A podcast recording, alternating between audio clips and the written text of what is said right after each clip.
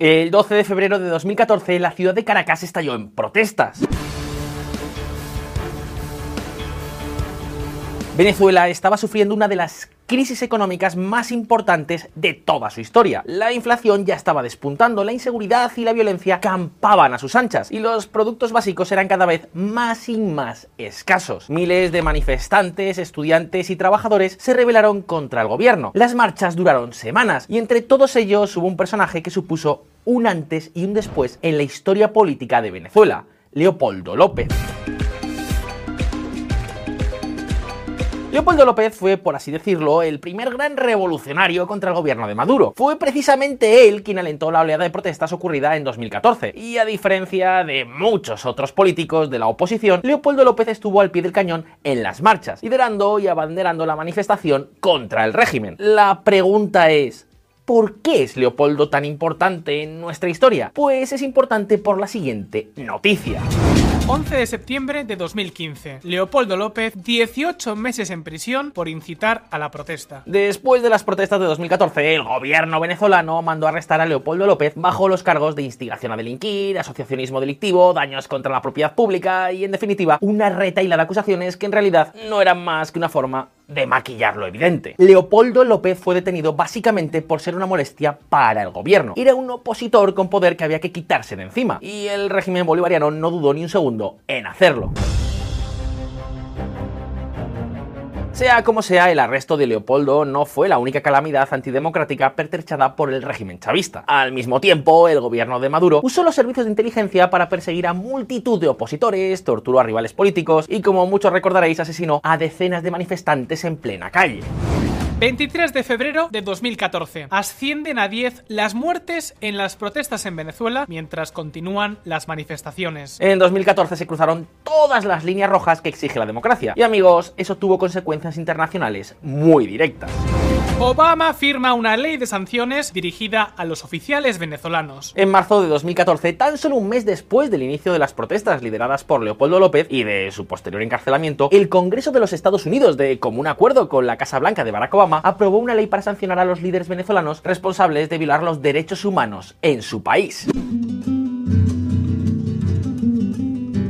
Al principio, las sanciones se dirigieron contra personas en concreto, congelando sus cuentas corrientes y limitando sus negocios en los Estados Unidos. Por ejemplo, uno de los sancionados fue Antonio José Benavides, comandante de la Guardia Nacional y responsable de la represión en las protestas contra el gobierno. Otro sancionado fue Gustavo Enrique González, director del Servicio de Inteligencia venezolano y asociado al espionaje de opositores y a multitud de detenciones extrajudiciales. La pregunta es, ¿qué pretendía el Congreso estadounidense? ¿Cuál era el plan que la administración Obama había puesto sobre la mesa? Pues lo que pretendían era castigar personalmente a los represores sin castigar al país en su conjunto ni alentar tampoco un cambio de régimen. Obama simplemente quiso desincentivar las malas actitudes de los miembros del régimen para que éstas no se repitieran. Sin embargo, en el año 2017 todo cambió. Un nuevo inquilino llegó a la Casa Blanca y cambió el panorama internacional de golpe y porrazo. Aquí hablamos, por supuesto, de Donald Trump. Donald Trump pasará a la historia como el presidente de la guerra comercial contra China, por su mítico Stop the Can't o por el prometido y nunca terminado muro en la frontera de México. Sin embargo, eso no es todo. Hay otro elemento que distinguió la política de Trump, un elemento al que no se le suele prestar mucha atención. Aquí estamos hablando de su política de sanciones. Tras llegar al poder, Donald Trump se hinchó a repartir a diestro y siniestro sanciones internacionales. En total se contaron más de 3.900. Por comparar, ningún presidente anterior había superado las 700. Por supuesto, Venezuela no iba a ser una excepción en este reparto de sanciones. Y en el año 2017 sucedió exactamente esto. Trump impone sanciones sobre Venezuela. Las nuevas sanciones de Trump contra Venezuela fueron mucho más duras que las de Obama, porque ¿os acordáis de que Obama tan solo castigó a algunas personas del régimen en concreto, no? Pues Trump fue mucho pero que mucho más allá. Trump bloqueó por completo el acceso del gobierno venezolano al sistema financiero de Estados Unidos y además cortó por lo sano la repatriación de los beneficios que las empresas del gobierno venezolano obtenían en los Estados Unidos. Y sí, estamos hablando sobre todo de PDVSA. En resumen, las nuevas sanciones de Trump dejaron a Maduro sin poder acceder a los beneficios y sin acceso a nuevo crédito para costear su gobierno. Y la pregunta es, ¿por qué Trump hizo todo esto? Pues básicamente lo hizo para ahogar al gobierno de Venezuela, para dejarle sin recursos, debilitarlo todo lo que fuese posible y así facilitar un cambio de régimen. Nuestras sanciones se han centrado en cortar cada fuente de ingresos con las que Maduro sostiene su régimen totalitario y criminal. Donald Trump en un comunicado de la Casa Blanca. Como veis, a diferencia de Obama, que simplemente quería desincentivar las malas prácticas, Donald Trump quiso dar un vuelco completo al tablero político de Venezuela. Su objetivo fue derrocar al gobierno de Maduro. Pero amigos, la cosa no quedó ahí. En el año 2019, un nuevo jugador entró en escena, Juan Guaidó. Tan solo dos años después del paquete de sanciones de Trump, el gobierno de Venezuela se enfrentó a su mayor momento de fragilidad hasta la fecha. Juan Guaidó, líder de la oposición, se autoproclamó presidente de Venezuela y suscitó una rebelión que prometió acabar con el régimen de Maduro de una vez por todas. Evidentemente, Estados Unidos y Donald Trump dieron todo su apoyo a Guaidó. Por una parte, le reconocieron como el legítimo presidente de Venezuela, pero por la otra, aplicaron un nuevo paquete de sanciones y cabe todavía más duro que el anterior. En concreto, estas nuevas sanciones cortaron por lo sano las compras estadounidenses de petróleo venezolano. Y no solo eso, sino que el gobierno de Trump prácticamente obligó a otros países a llevar a cabo un enorme boicot con el que dejar a Venezuela sin compradores para su crudo. Estados Unidos ha ordenado a refinerías y comerciantes de todo el mundo que corten su compra de petróleo en Venezuela. Si no lo hacen, enfrentarán sanciones. Ya sabéis, el dólar estadounidense es la moneda internacional por excelencia. El dólar es la moneda mayoritariamente utilizada en las transacciones económicas a nivel global. Y eso, eso es algo que le permite al gobierno gringo amenazar a países y empresas extranjeras para que colaboren en su política de sanciones. Básicamente, o estás del lado de Estados Unidos o estás del lado de sus enemigos. Pues bien, llegado el 2019, el gobierno de Venezuela se encontró con serios problemas económicos tras no poder acceder al sistema financiero estadounidense, perder los beneficios de parte de sus empresas y encima sufrir un duro embargo de petróleo por parte de Estados Unidos y de sus aliados. ¿Conclusión? Pues la conclusión es que en principio todas las sanciones no sirvieron para nada, no al menos para cumplir su objetivo principal. El gobierno de Maduro sigue ahí, tanto Leopoldo López como Juan Guaidó han pasado a la completa irrelevancia. Y siendo francos, no parece que esto vaya a cambiar en ningún momento cercano, por mucho que nos prometan elecciones limpias en 2024. Pero ¿Y si os dijera que todavía hay más? ¿Y si os dijera que las sanciones permitieron a Maduro consolidarse en el poder en lugar de debilitarlo? Pues sí, tal cual como lo escucháis. Y no solo eso, sino que según apuntan algunas teorías, las sanciones pudieron ser en realidad el origen de la terrible crisis de hiperinflación que sufrió Venezuela durante estos últimos años. Así que la pregunta es, ¿cómo se explica todo esto? ¿Qué hay detrás de lo que os acabamos de contar? ¿De verdad fueron tan catastróficas las sanciones? Pues ahora mismo lo vamos a ver. Y sabéis que para hablar de ello en esta ocasión tenemos un invitado. Oscar, todo tuyo. El castigo que se convirtió en premio. Queridos amigos, amigas, es un placer estar aquí en VisualPolitik. Aunque, más allá de presentaciones, la primera pregunta que debemos hacernos es ¿cuáles fueron las consecuencias de las sanciones en Venezuela? ¿Es verdad que fueron las causantes de la crisis hiperinflacionaria de 2017? Pues vayamos por orden. Como hemos dicho, el primer paquete de sanciones de Donald Trump consistió en cortar el acceso tanto del gobierno venezolano como de las empresas públicas al mercado financiero estadounidense. En principio, esto es un problema que solo debería afectar al Estado. Sin embargo, me temo que la cosa fue mucho más allá. Porque os pregunto, ¿cuál diríais que es la principal fuente de ingresos de la economía venezolana? Pues efectivamente, el petróleo. Y la cuestión es que el petróleo venezolano está monopolizado por la empresa del gobierno, la famosa PDVSA. Y resulta que cuando Trump cortó el acceso al mercado financiero del gobierno, PDVSA perdió el acceso a créditos con los que pagar proveedores. No pudo financiar fácilmente sus inversiones y por supuesto no pudo llevar a cabo tareas de mantenimiento o reestructuración de su deuda. Todo esto, junto a una pésima gestión, a la colocación de miles de amiguetes y a la huida al extranjero de los mejores profesionales de la empresa, hicieron que la producción de crudo se desplomara. Hablamos de una pérdida millonaria y como ya os imaginaréis, esto supuso un duro golpe para el gobierno bolivariano, pero sobre todo supuso un mazazo para los propios ciudadanos.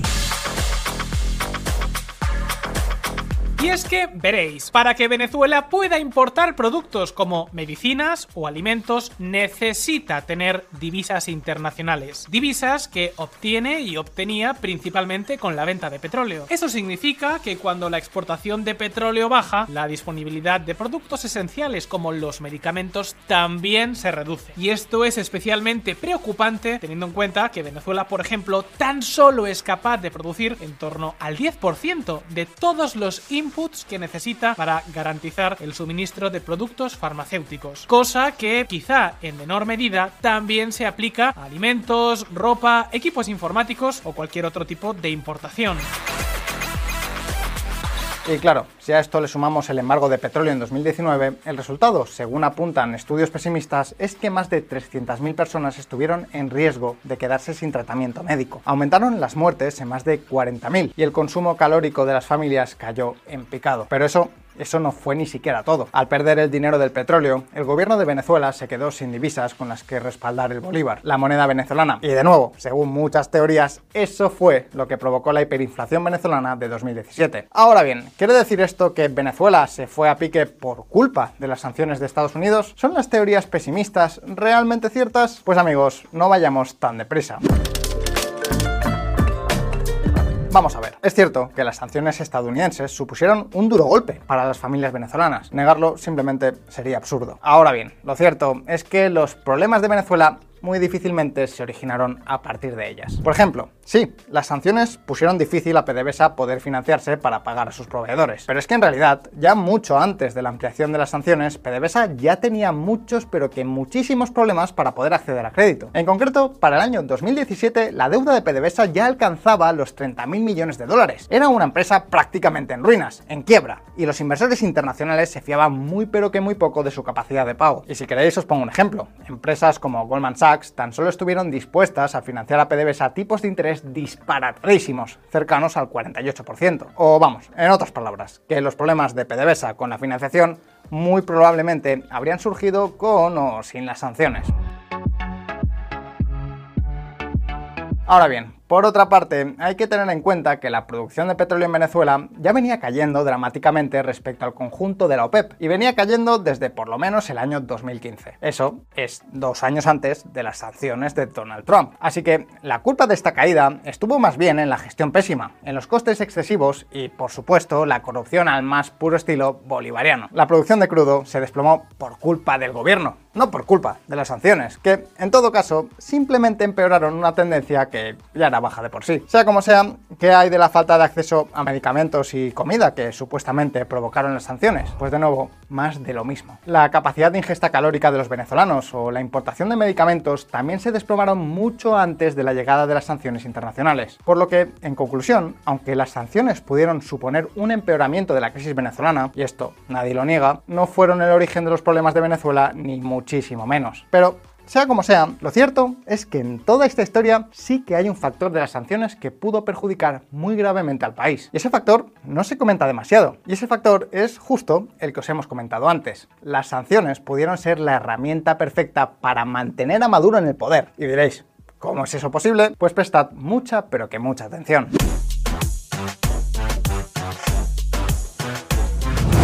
¿Sanción o bendición? La teoría original de las sanciones dice que sancionar a un país sirve para dejar a su gobierno sin recursos económicos y tras ello dar pie a una revolución popular que acabe con él. En el caso de Venezuela, los componentes de esta estrategia estaban muy claros. Por una parte, Estados Unidos limitó los recursos financieros a Maduro y a sus empresas, embargó la compra de petróleo y mientras tanto apoyó a Juan Guaidó para encabezar la revolución contra el régimen. No obstante, pues el resultado fue todo lo contrario a lo esperado. Maduro acabó siendo más fuerte que nunca y Guaidó acabó siendo, bueno, ¿Quién es Guaidó? Bueno, bromas aparte, lo cierto es que la teoría original de las sanciones pues acabó fracasando estrepitosamente. Y la cuestión es, ¿por qué lo hizo? ¿Por qué fueron tan mal las sanciones? ¿Por qué no cumplieron su objetivo? Pues de hecho, fracasaron porque la teoría original está mal. Lo cierto es que las sanciones económicas no suelen funcionar para subvertir gobiernos dictatoriales, ni mucho menos para garantizar los derechos humanos. Veréis, en un estudio del politólogo Darsen Pexen, que contempló una muestra de 95 países que sufrieron sanciones entre 1981 y el año 2000, se encontró que las sanciones a países con dictadores aumentaron los abusos de poder, aumentaron los crímenes contra los derechos humanos y en definitiva consiguieron todo lo contrario que pretendían. De alguna forma, es como si las sanciones, en vez de derrocar a gobiernos tiránicos, les dieran más poder. Esto es algo que además otros estudios han ratificado e incluso han llegado a demostrar que cuanto más duras sean las sanciones, y no solo eso, sino que cuanto más países participen de ellas, más contraproducentes serán. Ojo, esto no quiere decir que sancionar siempre sea contraproducente o que nunca tenga sentido. Por ejemplo, en el caso de la guerra de Ucrania, el objetivo de las sanciones fue esencialmente debilitar a corto, medio y largo plazo las capacidades militares y económicas de Rusia. Su objetivo no fue propiciar un cambio hacia un régimen democrático. En ese escenario, las sanciones sí que pueden tener sentido, pero si la cuestión es cambiar un gobierno para poner otro, nada de nada. Cuando hablamos de que las sanciones son contraproducentes, hablamos exclusivamente de que no sirven para derrocar gobiernos dictatoriales y establecer democracias, que es justo lo que se pretendía en Venezuela. La pregunta es, ¿por qué no sirven? ¿Qué hay de malo en ellas? Pues principalmente no sirven por dos razones. La primera es que cuando un país recibe sanciones, los gobiernos dictatoriales efectivamente pierden muchos recursos, como por ejemplo los ingresos del petróleo. El problema es que para compensar esta falta de recursos, los dictadores empiezan a exprimir y controlar mucho más el resto de la economía del país. Y un ejemplo muy claro de ello lo podemos ver, por ejemplo, en Irak. Veréis, en el año 1995 las Naciones Unidas establecieron duras sanciones contra el régimen de Saddam Hussein en Irak. En concreto, limitaron la cantidad de petróleo que podía exportar el país. Le dejaron lo justo y suficiente para que el gobierno pudiera importar alimentos para sus ciudadanos. ¿Y cuál fue la respuesta de Saddam Hussein a las sanciones? Pues el dictador iraquí empezó a controlar por completo la distribución de alimentos. Prohibió el libre mercado a los ciudadanos y distribuyó la comida mediante cartillas de racionamiento. A partir de entonces, cada familia en Irak tuvo que registrarse en una especie de libro de raciones alimenticias. Y justo gracias a eso, Saddam Hussein obtuvo una base de datos tremenda de todos los ciudadanos iraquíes constantemente actualizada. ¿Quién no se apuntara en esa lista? Pues simplemente no comía. Esa base de datos, por supuesto, fue utilizada por el gobierno para reprimir a opositores políticos, para controlar quién comía o dejaba de comer y en definitiva para aumentar su poder tiránico. Y es que, si lo pensáis bien, sin las sanciones, Saddam Hussein nunca habría tenido el incentivo, ni quizá la legitimidad para controlar la distribución de alimentos, y por tanto no habría aumentado su poder. En resumen, lo que pasa detrás de las sanciones es que al recortar los recursos del gobierno, los dictadores se ven obligados a subyugar todavía más a sus ciudadanos con tal de seguir a flote. Ahora bien, todavía hay una segunda razón por la que las sanciones pueden ayudar a los dictadores y aumentar su represión, la razón del chivo expiatorio. En este vídeo hemos hablado de las teorías que culpan a las sanciones de Estados Unidos de provocar la hiperinflación, el hambre y la crisis en Venezuela. Tal y como hemos visto, estas teorías son más bien falsas o desde luego son bastante pero que bastante imprecisas. Sin embargo, el gobierno venezolano ha insistido en numerosas ocasiones en que Estados Unidos y sus sanciones tienen la culpa de la crisis. Maduro culpa a las restricciones impuestas por Estados Unidos y la Unión Europea del decrecimiento venezolano. Maduro culpa a Estados Unidos de que Venezuela perdiera el 99% de los ingresos en divisas en seis años. Como veis, las sanciones son una muy buena forma con la que los dictadores pues, pueden desviar la atención de los problemas reales de su país. Es más fácil culpar al malvado agresor, al imperialista yanqui asesino de tu colapso económico que asumir la culpa y perder legitimidad. El problema de todo esto es que mucha gente cree las palabras de los dictadores y las sanciones sirven como una forma de hacer ver al dictador como un gran líder que lucha contra las amenazas de los países sancionados algo que por cierto es muy pero que muy habitual en América Latina. ¿Recordáis el tema del embargo? Pues básicamente eso. En Cuba, por ejemplo, Castro describió las sanciones estadounidenses como un intento imperialista de atentar contra la independencia y la integridad del pueblo cubano. Las sanciones, por lo tanto, permitieron a Castro desviar la atención pública de los problemas internos del régimen comunista a la amenaza externa planteada por las sanciones. Así, a medida que Castro se convirtió en un líder heroico que luchaba contra el poder imperialista, la coerción económica le facilitó la justificación de su régimen opresor. En resumen, las sanciones pueden disparar los abusos de los dictadores por dos vías. Primero, obligándoles a reprimir más para extraer nuevos recursos. Y segundo, legitimando sus acciones culpando de todo a los países sancionadores. Aunque visto esto, hay algo que no queda del todo claro. ¿Por qué motivo entonces muchos países siguen aplicando sanciones para derrocar a regímenes dictatoriales? Pues aquí por lo menos tres hipótesis. La primera es que, aunque las sanciones en promedio no son exitosas, en algunos casos pueden acabar dando sus frutos. La segunda es que las sanciones pueden tener objetivos ocultos, más allá de propiciar la democracia y salvaguardar los derechos humanos. Por ejemplo, no sería descabellado que las sanciones en Venezuela tuvieran como objetivo paralelo evitar el auge de los movimientos socialistas revolucionarios en el resto de América Latina. Y la tercera es que, aunque las sanciones no funcionan demasiado una vez impuestas, en realidad tienen un enorme poder disuasorio. Es decir, ningún gobierno de ningún país quiere ser sancionado, de forma que para evitar sanciones evitan pasarse de la raya. En ese sentido, las sanciones funcionan más como un castigo y una disuasión que como una herramienta correctora. Sea como sea, amigos, cabe destacar que las sanciones no son la única forma de castigar o desincentivar las malas prácticas de los gobiernos autocráticos. Recientemente, de hecho, se han propuesto alternativas como los sistemas zanahoria. Sí, zanahoria, como el palo y la zanahoria. Esta estrategia consiste en establecer incentivos positivos a los gobiernos poco democráticos para que, digamos, se comporten adecuadamente. Aquí hablamos de concesión de créditos baratos, ayudas en forma de subvenciones o la participación en clubes internacionales. Sería una filosofía de recompensa más que de castigo. Pero sea como sea, y visto todo esto, ahora el turno es para todos vosotros. ¿Pensáis que la política de sanciones en Venezuela estuvo bien diseñada? ¿Creéis que Donald Trump se excedió y perjudicó al pueblo venezolano de forma innecesaria? ¿Qué haríais vosotros para incentivar comportamientos democráticos en países poco respetuosos con los derechos civiles? Como siempre, podéis dejarnos vuestras impresiones en los comentarios y así abrir debate. Y si este vídeo os ha resultado interesante, no olvidéis darle a like y suscribiros a Visual Politic si es que aún no lo habéis hecho. Una vez más, muchas gracias por estar ahí, un saludo y hasta la próxima.